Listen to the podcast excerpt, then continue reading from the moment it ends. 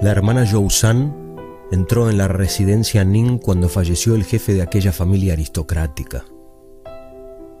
Para preparar la ceremonia fúnebre hacía falta incrementar el personal de servicio, por lo que acudió a ayudar en los trabajos preparativos invitada por su hermana mayor, que ya llevaba años trabajando en aquella casa. Impresionados por la belleza de la nueva criada, los dos enamoradizos señoritos de la familia de luto quisieron abusar de ella pero encontraron una firme resistencia en la doncella. Tras varios intentos frustrados no se atrevieron a meterse con la niña deseando únicamente que se casara con alguien para echarla de la casa.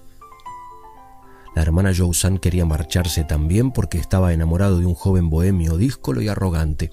Se había conocido por casualidad e intercambiaron algunas palabras. Desde entonces, la bella hermana juró que se quedaría soltera toda la vida si no podía casarse con él. Lo esperó dos años, porque su amado se había fugado por haber herido en una pelea a un rival suyo. Más tarde, después de reconciliarse con su rival, volvió al pueblo, y fue entonces cuando se enteró del sentimiento afectivo de aquella hermosa mujer que había conocido hacía dos años. En realidad, nunca se había olvidado de la hermosa muchacha, pero no había sospechado que ella pudiera fijarse en él. La noticia resultó una agradabilísima sorpresa, Aceptó comprometerse con la niña para lo cual entregó al mensajero una espada preciosa como testimonio de su amor. La hermana Jousan recibió la espada como la mejor joya del mundo. Contempló largamente sus detalles de la decoración y su filo mortífero. La colgó en la cabecera de su cama y de vez en cuando acariciaba sus finos adornos.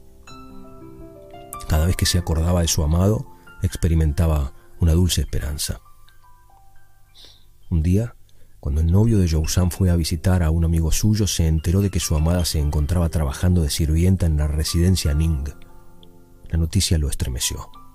Conocía perfectamente lo lujuriosos que eran los hijos de aquella familia desprestigiada. No podía creer que su amada estuviera en manos de aquellos hombres. Así que exclamó, en aquella casa, salvo los dos leones de piedra de la entrada, todo lo demás ha sido deshonrado. Hacía todo tipo de elucubraciones sobre cómo su amada sería lisonjeada y poseída posteriormente por aquellos cazadores de amores fortuitos. Se sintió humillado, pisoteado y burlado. Una sensación que hería cruelmente su amor propio y su más íntimo ser. Se dirigió directamente a la residencia Ning para reclamar su espada y cancelar el compromiso matrimonial. Cuando llegó, los hijos de aquella familia lo interceptaron ante la puerta de la habitación de Jousan preguntándole en un tono malicioso, ¿Vienes a llevarte a tu preciosa mujercita? Los ojos de el furioso hombre echaban fuego de ira. No, al contrario, vengo a reclamar mi espada. Mi familia me ha concertado matrimonio con otra muchacha más limpia. Los dos hombres parecían disfrutar del martirio que sufría el joven, dramatizaron la situación. Pero sí, estás comprometido con la más guapa de nuestras criadas. Prefiero sufrir cualquier castigo antes de ser humillado en mi dignidad. Y diciendo esto, apartó a los dos maliciosos y quiso forzar la puerta cuando ésta se abrió de par en par y apareció en ella su amada con una trágica expresión en su rostro. No hace falta que digas nada, dijo la muchacha, te devuelvo tu espada.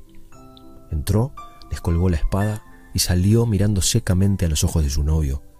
Estaba segura de que le habían contado lo que normalmente pasaba con las chicas de esta casa, pero le mortificaba que su amado no la conociera y comprendiera. Esta espada, dijo ella, es lo único que tengo en este mundo. Si te la llevas, llévate también mi alma. Le alargó la espada, pero se quedó con el mango, en el momento en que su novio cogía la vaina. Sacó el arma y se la llevó bruscamente al cuello. Y de repente centenares de pétalos de melocotón color carmesí cayeron al suelo y una figura de jade fragante se desmoronó. Solo en ese momento el soberbio novio de la hermana Jousan se dio cuenta de la dignidad de su novia inmaculada. Estúpido de mí, que no te conocía. El mismo día del entierro, el afligido novio de la difunta se rasuró la cabeza e ingresó en un templo budista para ser monje durante toda su vida.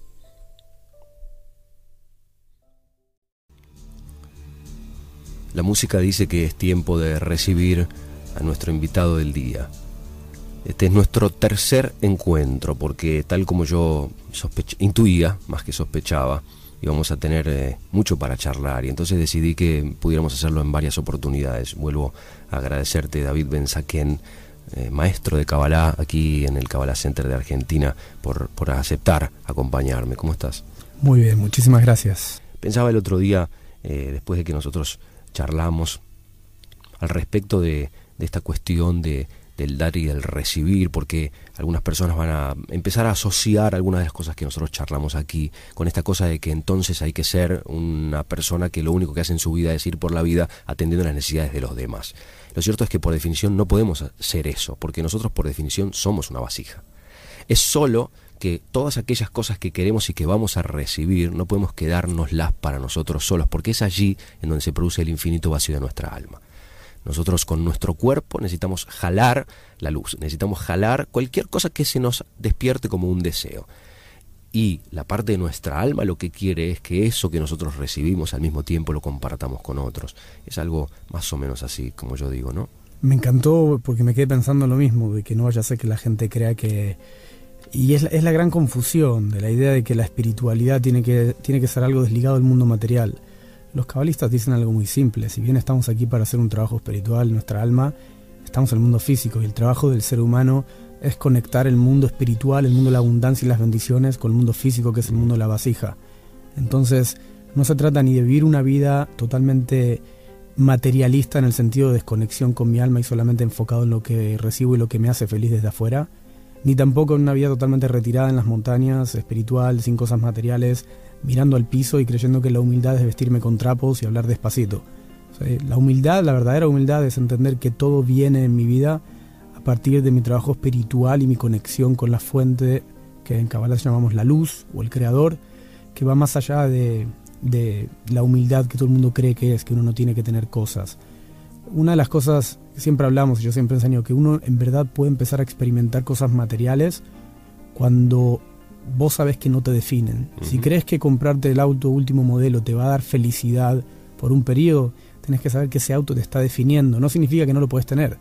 Pero si entendés que la felicidad viene a partir de tu trabajo espiritual y entendés que independiente de que tengas el auto o no tengas el auto, vas a tener que trabajar espiritualmente para poder ser feliz y revelar tu potencial, puedes tener el auto que quieras.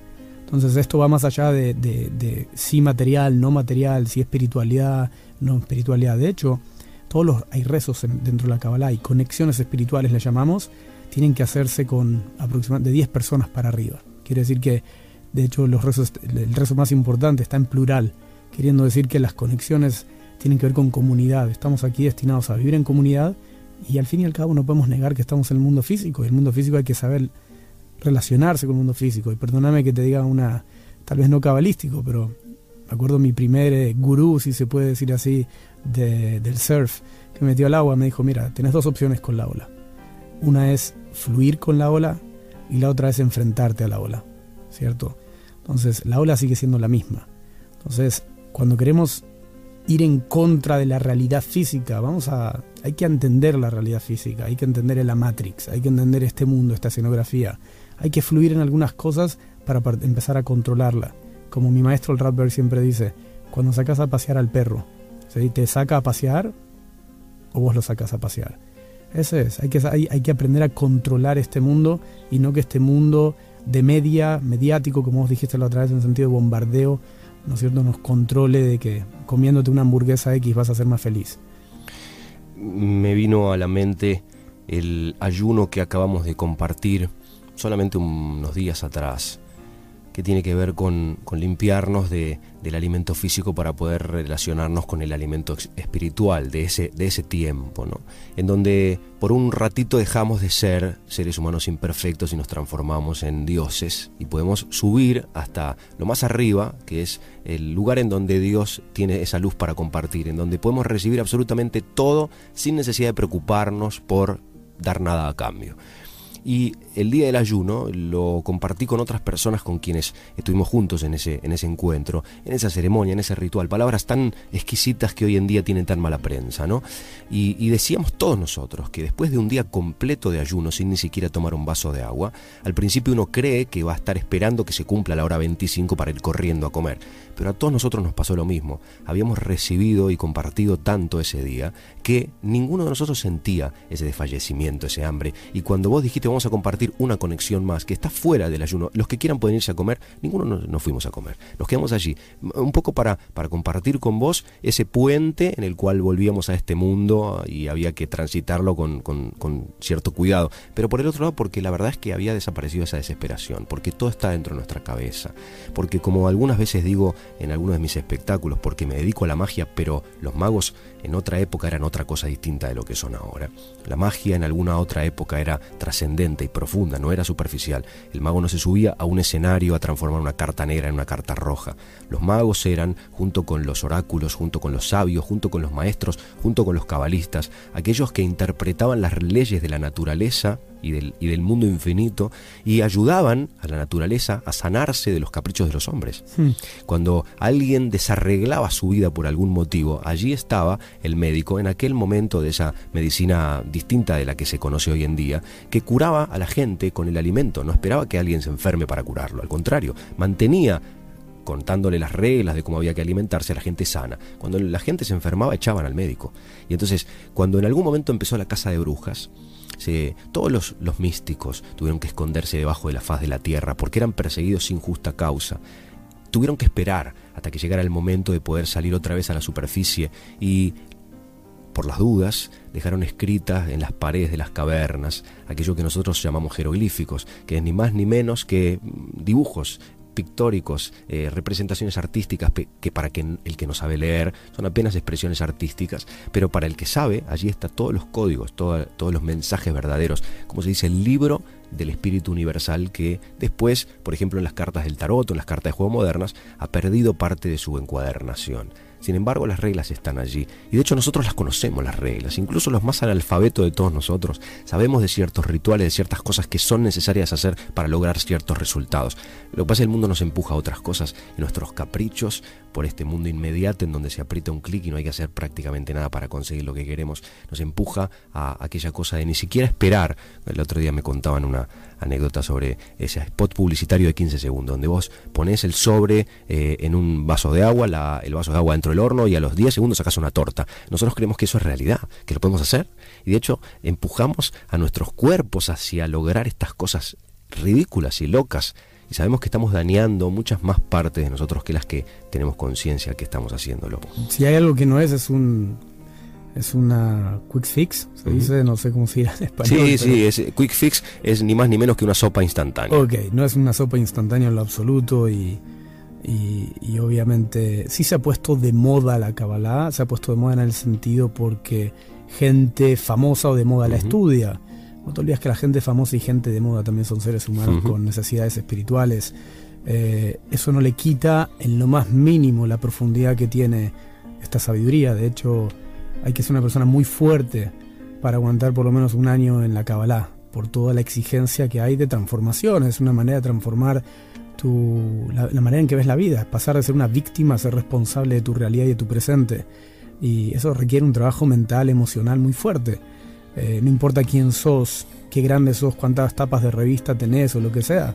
Al fin y al cabo, si no reconoces que, que tenés una fachada hacia afuera, pero que por dentro de tu mundo se derrumba, tenés que empezar a trabajar de la adentro hacia afuera. Y una vez que empezás a trabajar el, el adentro y está despertado ese deseo de cambiar, de transformar, de ser feliz, Sí, tu cuerpo tiene que seguir y es el momento en que el ego o el cuerpo, que hablaremos tal vez en, algún momento, el cuerpo tiene que empezar a seguir las órdenes del alma. Y eso es cuando una, se considera que una persona ha alcanzado un nivel mínimo de espiritualidad. Y esa dificultad, ese puente del que hablabas, es todo el trabajo espiritual. Eso es. No hay, no hay fórmulas, no hay reglas. Eh, el ego es, es la red del tenis. ¿sí?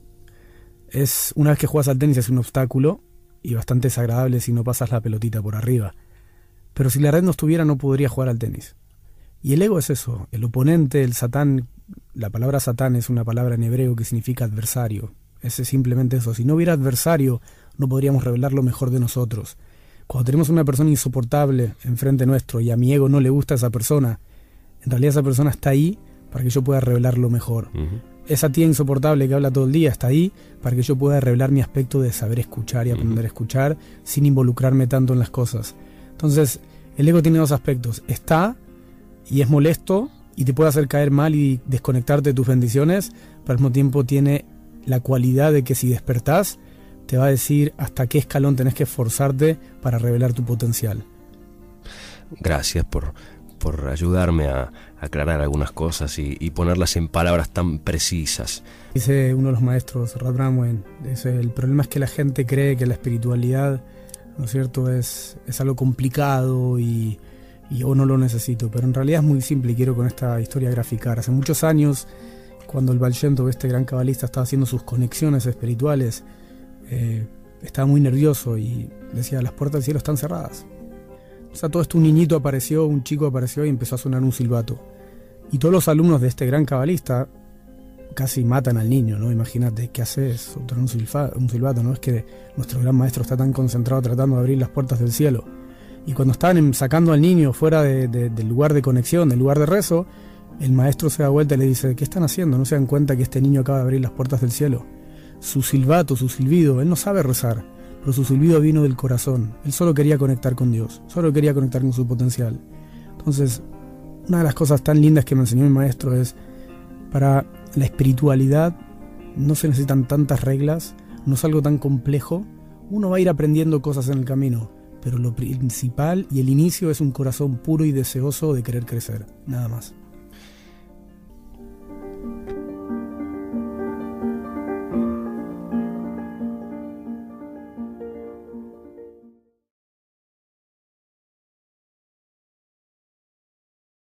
Esta sección, que se llama Música con nombre y apellido, normalmente se trata de contar sobre la música que uno va a, hacer escuchar a los oyentes.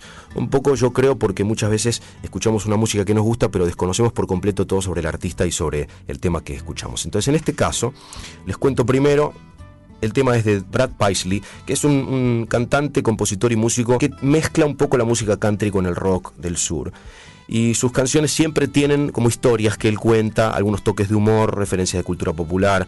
Ganó muchos, pero muchos premios, pero particularmente es interesante eh, contar que tuvo 16 números 1, logrando un récord de 10 simples consecutivos que alcanzaron lo más alto de las listas de temas más escuchados y más comprados en Estados Unidos. El tema es uno que me gusta mucho, se editó en el disco de él que se llama Fifth Gear, que es su quinto disco, que es como si fuera la quinta rueda, ¿no? Y se llama Una carta para mí.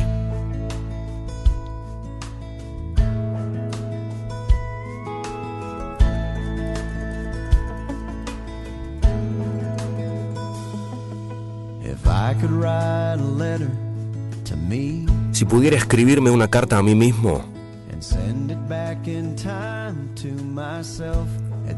y enviármela hacia atrás a cuando tenía 17 años, lo primero que haría sería probar que soy yo. Diciendo, mira debajo de la cama, hay una lata de Skoll y una Playboy que nadie más sabe que escondiste ahí. Y después diría, sé que es durísimo cuando rompes una relación después de siete meses. Y sé que ella te gustaba de veras y que no parece justo. Pero te aseguro que los dolores como este son efímeros y son raros. Tienes tanto por delante, tantas cosas buenas. Pero sé que a los 17 años es difícil ver más allá del viernes a la noche. Ella no era para vos y sin embargo sentís como si hubiera un cuchillo clavado en tu espalda y te preguntas si sobrevivirás. Vas a sobrevivir a esto y vas a ver que aún estás acá para escribir esta carta para mí.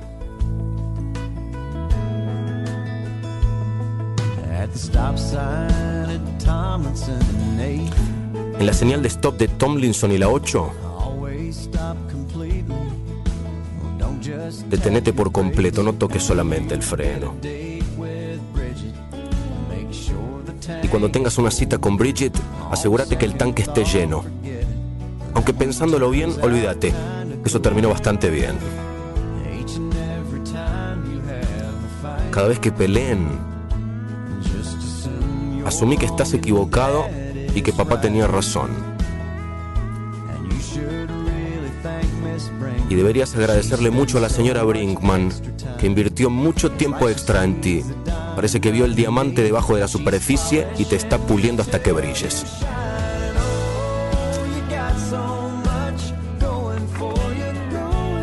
Tienes tanto por delante, tantas cosas buenas. Pero sé que a los 17 años es difícil ver más allá del viernes a la noche. Esta noche es la reunión en la fogata, pero te quedas en casa porque si repruebas álgebra mañana, mamá y papá te van a matar. Pero confía en mí, vas a aprobar el examen justo con lo indispensable y todavía vas a estar aquí para escribir esta carta para mí. Tienes tanto por delante. Harás nuevos amigos y deberías llegar a ver a tus hijos y a tu mujer. Y voy a terminar diciendo, no tengas miedo, porque estos no son ni de cerca los mejores años de tu vida.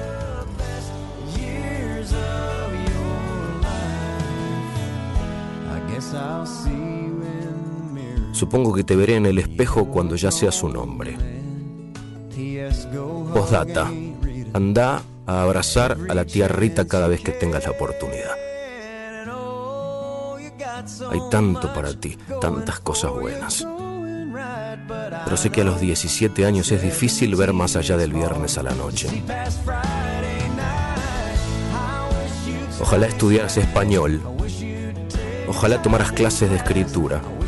Ojalá no te preocupes. Deja que las cosas sean como son. Ten un poco de fe y ya verás.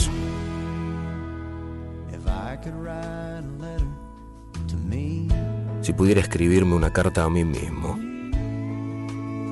A mí. Brad me.